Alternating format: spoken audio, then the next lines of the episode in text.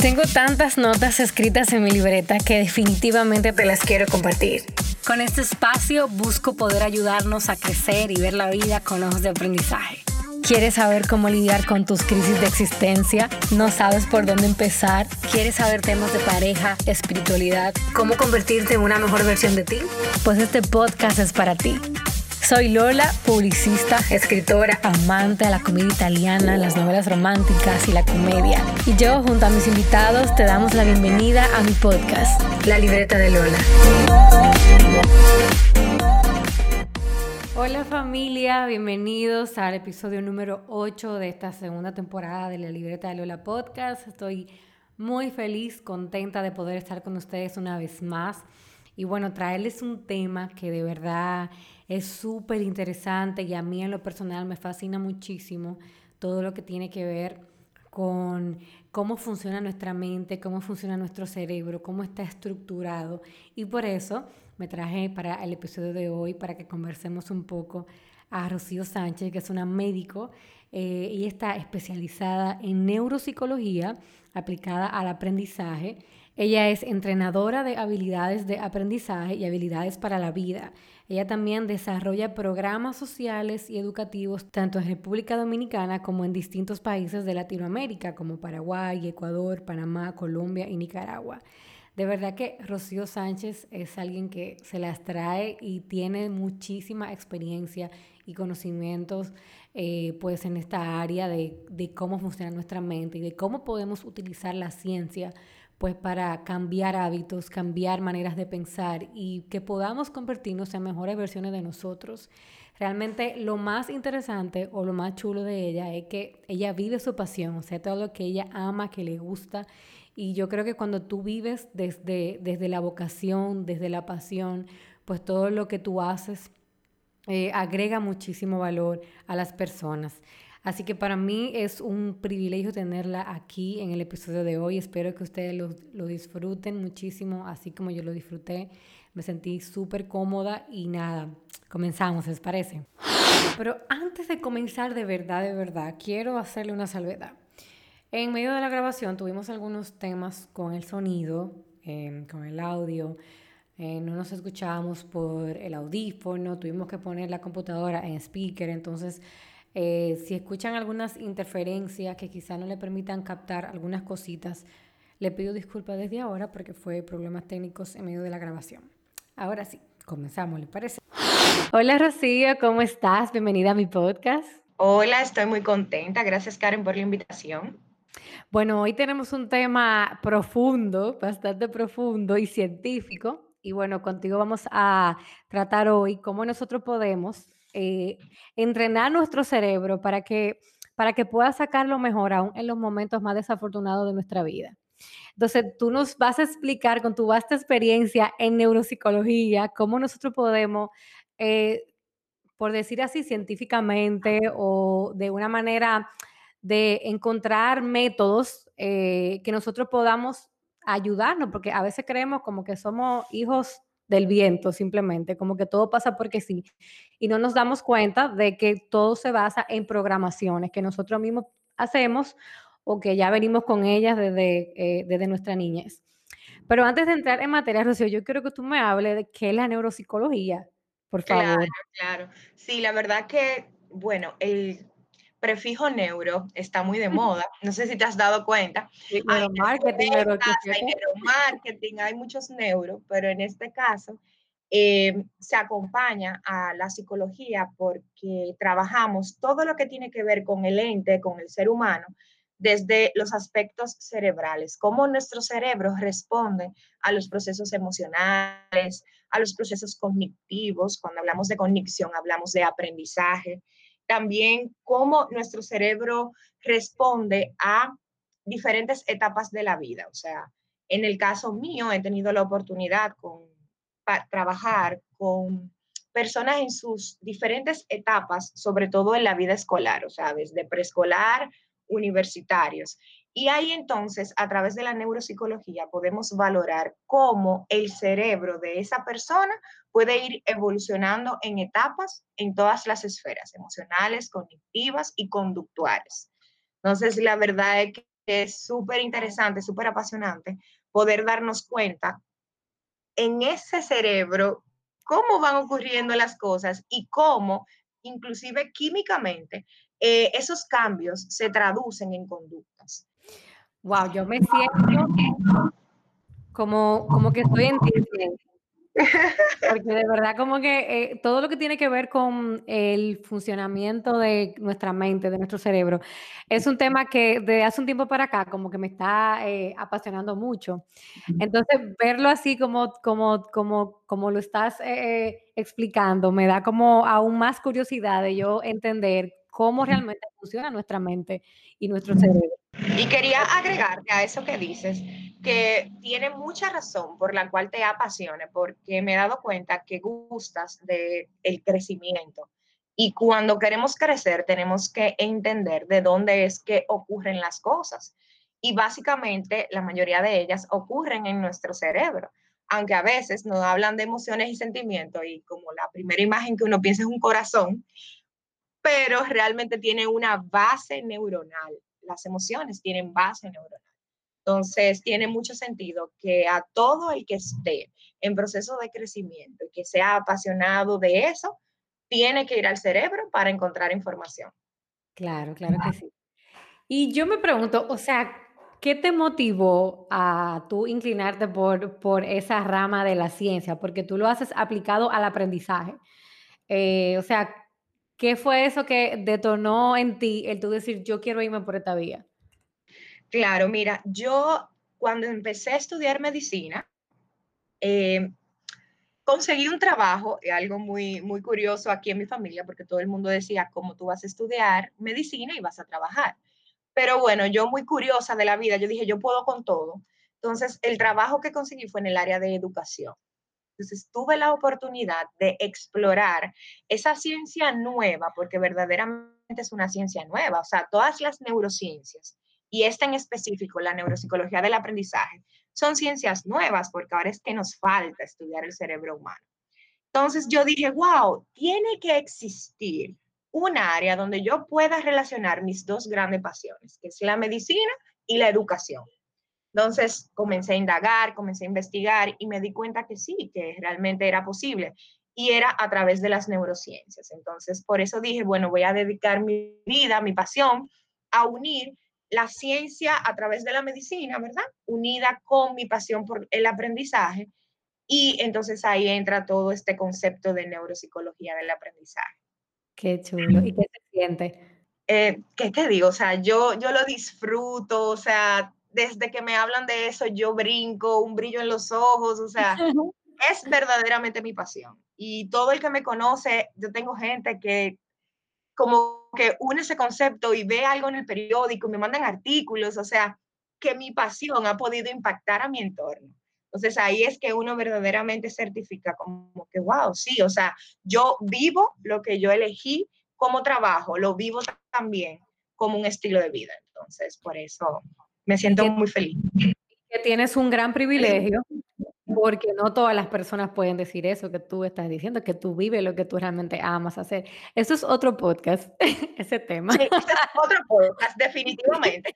Porque mira, hace cuatro años yo decidí, decidí emprender mi proyecto personal, o sea, mi marca personal. O sea, ya yo no quería seguir siendo eh, una doctora en un consultorio como empleada de una institución en la que trabajaba, sino que decidí emprender mi proyecto y la verdad es que, wow, o sea, ahí fue que empecé a crecer, ahí fue donde empecé a vivir mi sueño, empecé a entender que mi pasión ameritaba no un espacito cerrado de cuatro paredes donde yo pudiera solamente tener la relación médico-paciente, sino que a través de mi pasión poder impactar a otras personas en lo que hago ahora dando entrenamientos, dando conferencias, eh, desarrollando espacios de aprendizaje, ya sea eh, cursos, talleres y demás. Bueno, desde el para otro episodio en el cual vamos a hablar sobre cómo perseguir nuestra pasión y cómo vivir de ella también. Genial, no, mira, sí, sí, sí, eso, eso va, eso va. Pues bien, vamos a entrar en materia ahora.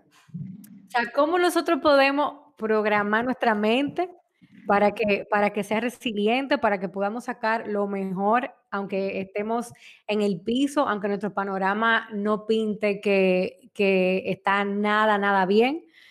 Eh, nos iríamos primero por definir cuáles serían los tipos de mentalidades que hay o, o hay alguna manera. Bueno, sí, yo te voy a hablar primero de nuestro cerebro en términos eh, de conducta. O sea, nuestro cerebro, y se puede escuchar un poquito raro, pero creo que es la manera más coloquial de decirlo. Sí, exacto. Nuestro cerebro es un poquito vago en muchas cosas. O sea, nuestro cerebro prefiere comportarse eh, con lo que nosotros llamamos en neurociencias comportamientos habituados. O sea, nuestro cerebro, así como cuando uno aprende a manejar, lo voy a poner como ejemplo, eh, uno aprende a manejar y uno lo hace en automático. Entonces, así nuestro cerebro prefiere vivir toda su vida en automático.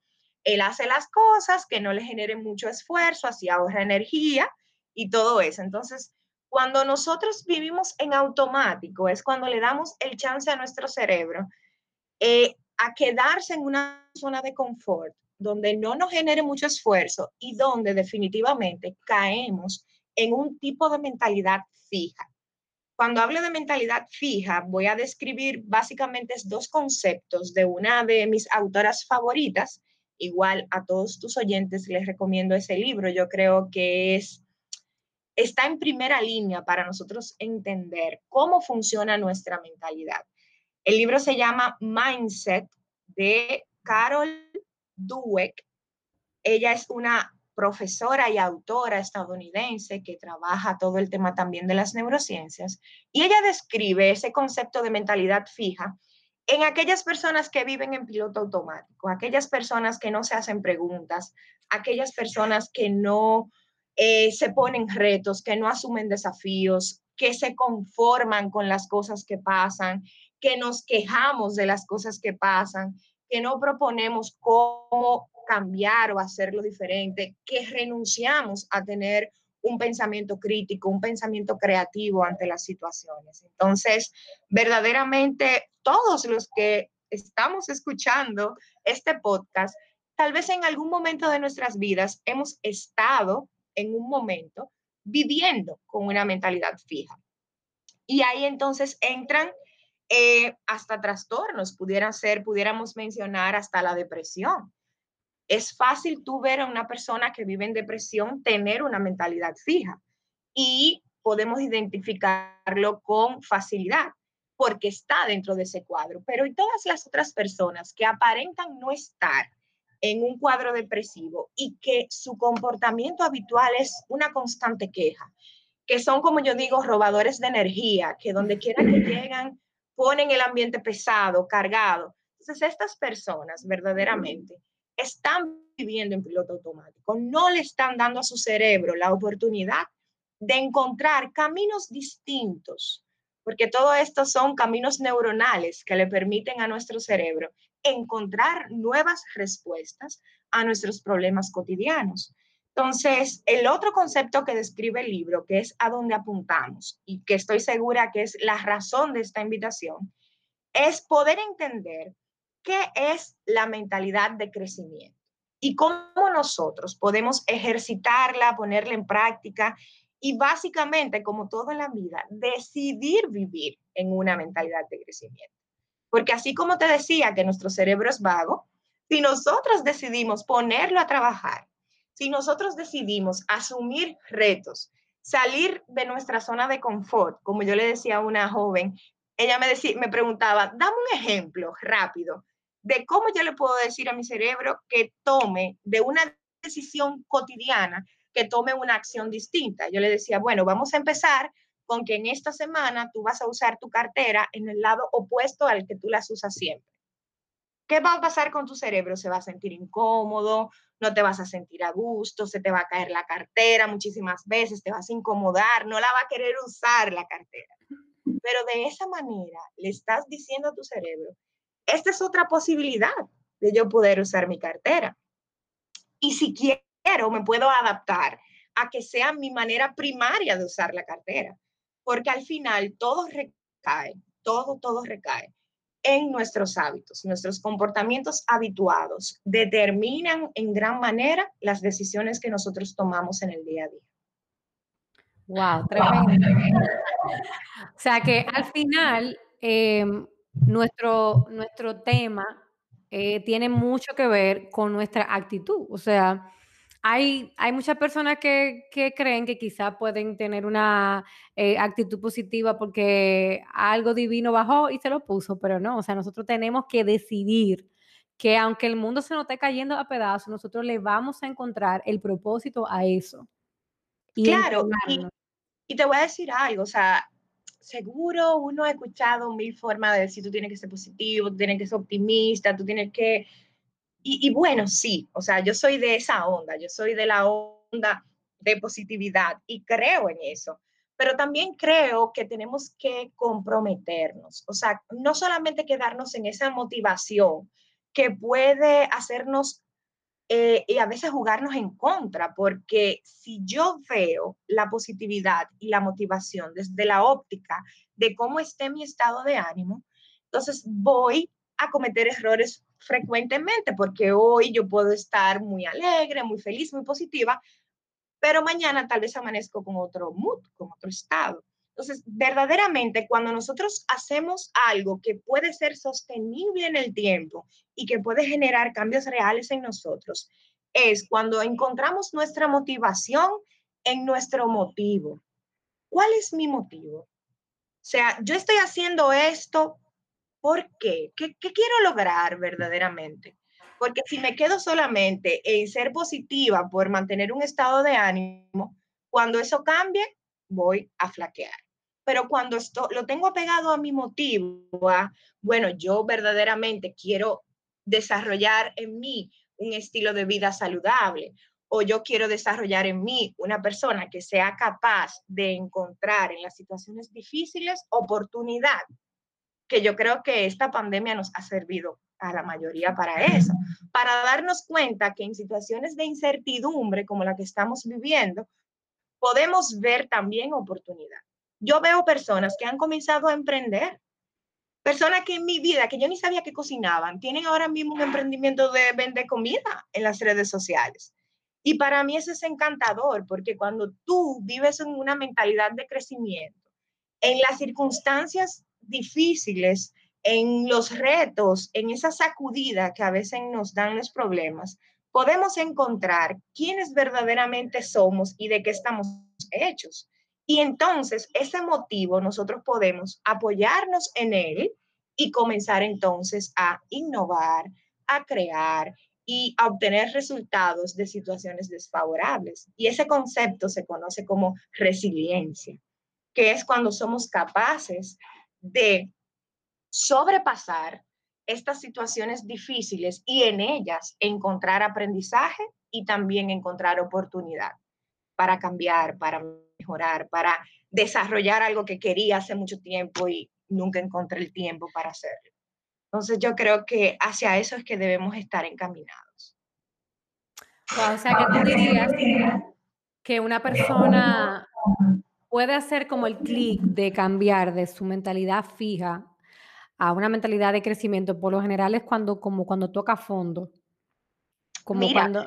los seres humanos aprendemos en el dolor y eso es una realidad. O sea, la mayoría de los cambios, si comenzamos ahora y hacemos entrevistas a personas que han obtenido el éxito en su vida, en cualquiera de sus áreas, eh, vamos a encontrar muchas historias que están asociadas a situaciones desfavorables, a la muerte de un familiar, a la pérdida de algo, a alguna situación económica. O sea, el ser humano en sí, en nuestra naturaleza, aprendemos y modificamos conductas en el dolor. Porque cuando las cosas están bien, no hay que cambiarlas, porque están bien. Entonces, en el dolor encontramos eso, encontramos esa oportunidad de confrontarnos, esa oportunidad de analizarnos. Y cuando digo el dolor, no es que vamos a estar en llanto, ni tiene que ser algo así, sino en una situación que te rete. Por ejemplo, esta pandemia a mí yo pudiera decir que me ha causado dolor en algunas áreas porque me ha cohibido de mi libertad. Entonces, cuando me enfrento en, este eh, pseudo encierro que tenemos por la pandemia, porque solo salimos al supermercado, básicamente. Entonces me confronto y me, y me cuestiono qué tan importante es la libertad para mí, cómo yo estoy dispuesta a partir de ahora a vivir mi libertad. ¿Verdaderamente le saco provecho a mi libertad o prefiero quedarme en un estado cómodo eh, de hacer lo mismo, de seguir viviendo como estoy viviendo hasta este punto o quiero modificar en mí alguna conducta? Nos confrontamos cuando nos faltan las cosas. De hecho, hay frases muy famosas y muy cliché que dicen como eh, que la gente te valora después que tú te vas. Precisamente por eso, porque cuando ausentamos, cuando nos hacen falta las cosas, es que verdaderamente podemos reconocer ese valor que tienen para nosotros y qué tanto estamos dispuestos nosotros en dar para volver a conseguirlo. Entonces, yo pienso que todo este tiempo de, que hemos tenido a través de esta situación que nadie se esperaba, es un tiempo muy oportuno para nosotros reflexionar en eso. ¿Qué tipo de mentalidad tengo yo? ¿Verdaderamente tengo una mentalidad de crecimiento? ¿O he visto esta situación como algo tan desfavorable que me puede aniquilar mis sueños o que me corta las alas o que bueno, ahora la situación económica no va a estar tan buena o me quedo, me quedo en las cosas que no puedo cambiar o aprovecho aquellas que sí están en mis manos para transformarlas a mi favor. Entonces, eso es lo que hace una mentalidad de crecimiento. Cuando tienes la oportunidad de detectar de la situación, ¿qué puedo yo sacar como provechoso de ella? A ver, mira, uno de mis autores favoritos, que es otro libro que recomiendo, me voy a pasar recomendando libros porque honestamente soy una lectora adicta. dale, dale.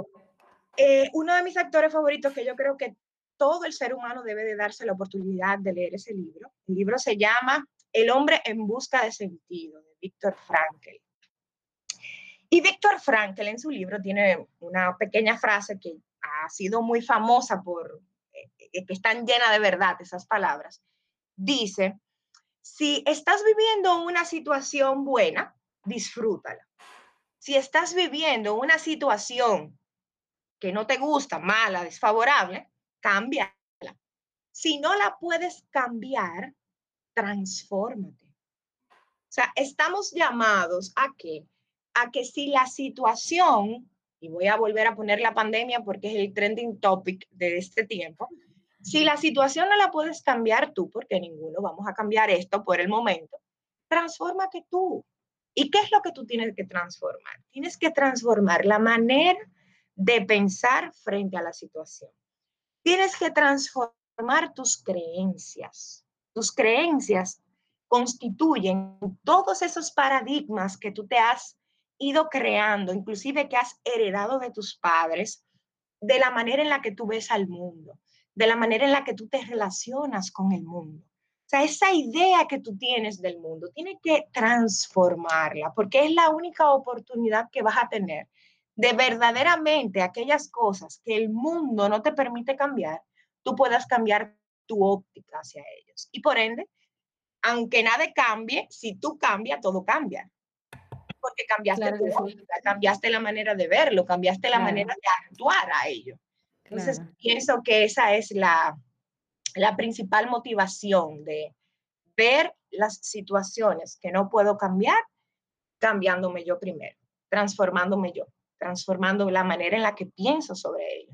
Buenísimo. Rocío, y ahora, Rocío, no la doctora, no la coach, Rocío la mujer.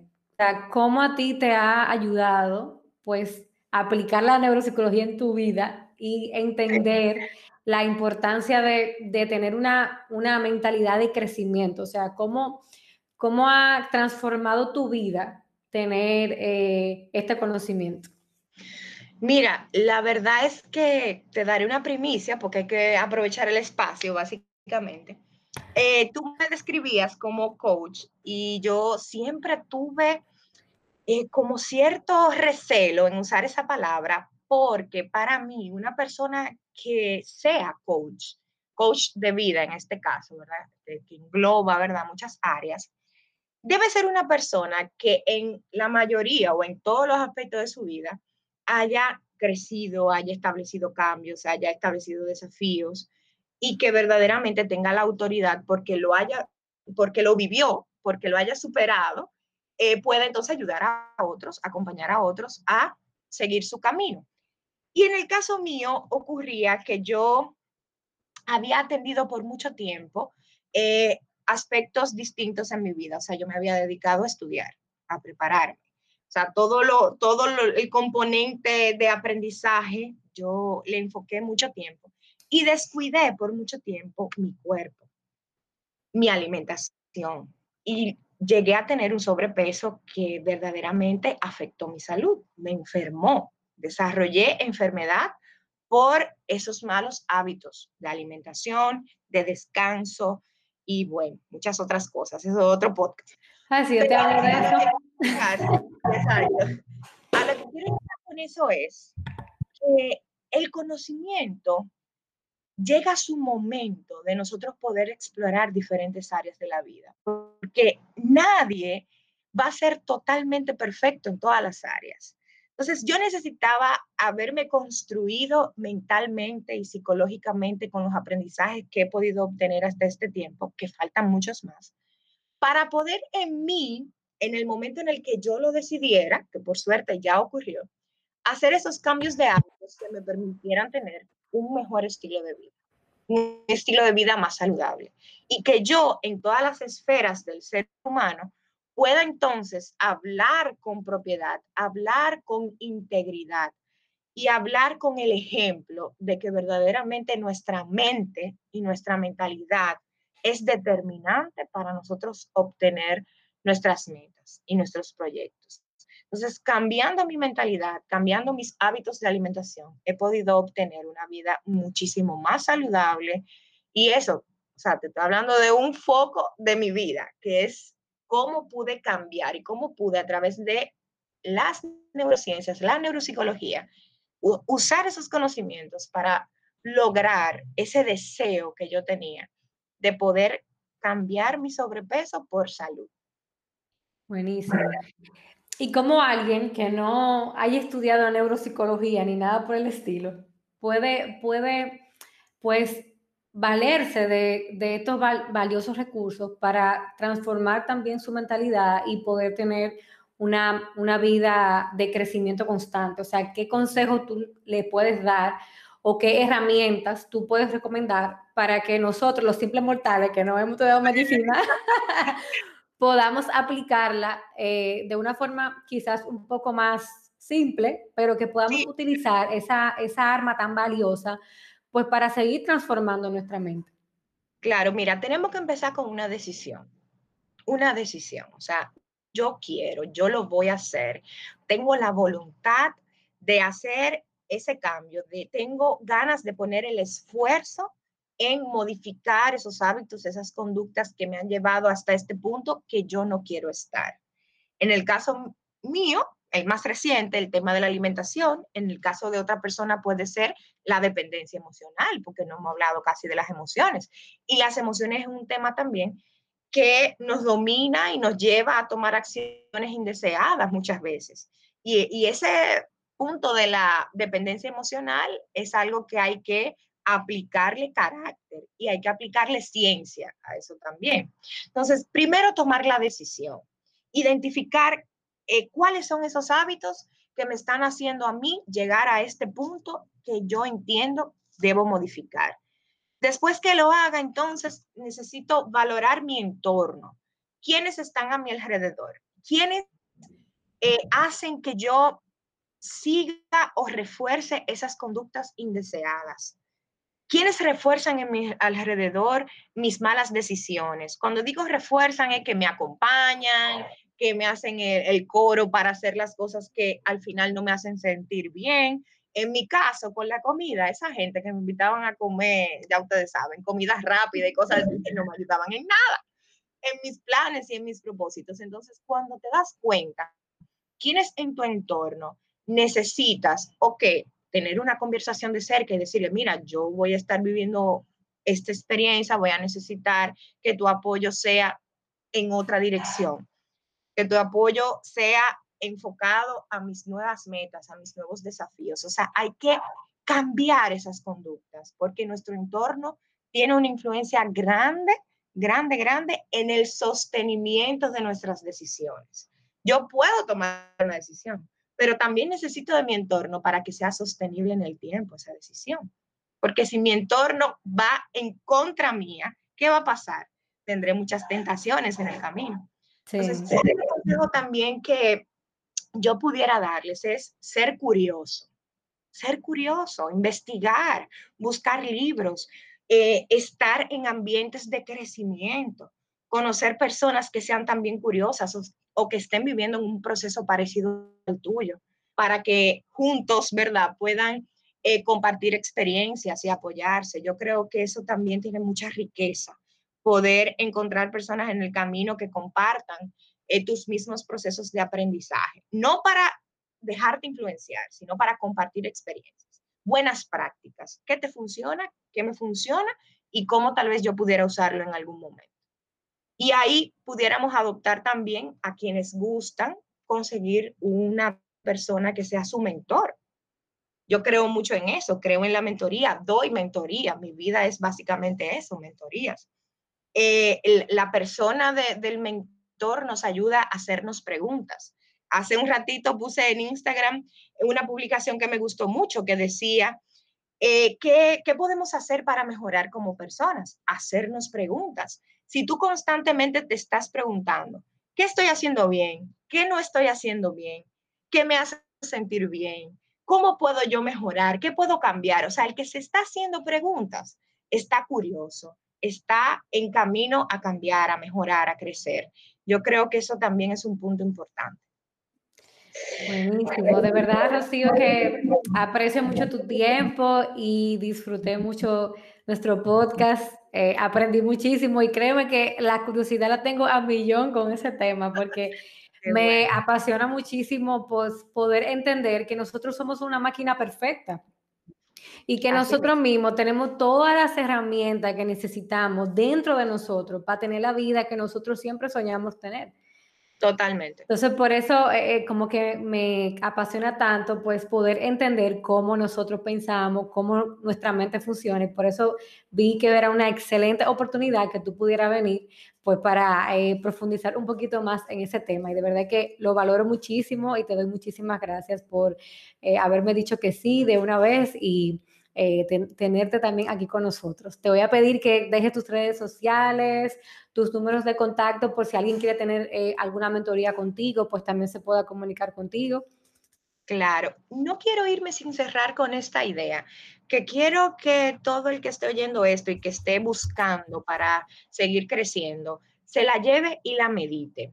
Y es básicamente que a veces creemos que la manera en la que nosotros fuimos criados, el ambiente, la clase social, las oportunidades que hemos tenido, algunos de ir a escuelas y universidades privadas, otros no tanto. O sea, todo eso que adorna y complementa nuestro entorno, a veces lo vemos como impedimentos para nosotros lograr esas cosas que queremos lograr. Y yo quiero decirte que a nivel de ciencia está comprobado que nosotros los seres humanos, sí, claro, necesitamos de un entorno. Nuestra crianza tiene una incidencia en quienes somos nosotros, en, nuestro, en nuestra personalidad, en nuestros gustos, en nuestras elecciones. Sin embargo, nosotros los seres humanos tenemos la capacidad y tenemos la voluntad de cambiar inclusive hasta nuestra historia. Aquellas cosas con las que nosotros desde pequeños aprendimos, si nosotros decidimos modificarlas, lo podemos modificar. O sea, que no hay excusa de que yo no tuve las oportunidades, de que mi familia no me crió así, de que yo no... Eso se queda en el baúl de las excusas. Cuando nosotros tomamos la decisión de cambiar, de modificar, quiénes somos en este momento, porque quiero mejorar, quiero ser distinto, quiero dar un paso hacia adelante en mi meta, en mi proyecto. Si lo hago, una decisión meditada y una decisión apoyada por el entorno que yo elijo tener, entonces voy a poder lograr ese desafío, esa meta que me he propuesto. Entonces, nada, gracias, me he sentido muy feliz de estar aquí. es un tema que no podemos durar muchas horas hablando de él. Me apasiona mucho y hay mucha tela por donde cortar. Tal vez nos podamos encontrar en otra oportunidad. Y bueno, sí, mis redes sociales son las siguientes. Eh, básicamente me manejo en Instagram. Ahí es que tengo como todo mi portafolio de trabajo y comparto contenido. Mi Instagram es arroba Rocío M. San de Sánchez. Me pueden encontrar en Instagram. De igual manera, a través de tu cuenta también van a encontrar el podcast y ahí entonces también van a encontrar mi cuenta. Y en mi Instagram pueden hacer el linkeo con mi correo electrónico para cualquier consulta, cualquier pregunta. Ahí lo pueden encontrar. Perfecto, yo creo que fue de muchísimo valor y si las personas aplican eh, por lo menos el 10%, yo creo, de lo que se habló aquí, yo sé que su vida no va a ser igual. Así que gracias de nuevo, Rocío, por haber dicho que sí y yo sé que nos vamos a, escuchar y ver en otra oportunidad. Gracias. Todos estamos en constante crecimiento, así que en mi Instagram ustedes van a ver una persona perfectamente imperfecta. Así es. Así que ya saben. Muchas gracias, Karen. Te mando un abrazo. Si te gustó el podcast de hoy, compártelo. Sígueme en mis redes sociales, arroba la libreta de Lola y suscríbete para ver más contenido en www.lalibretadelola.com. Nos escuchamos en un próximo episodio. Hasta la próxima.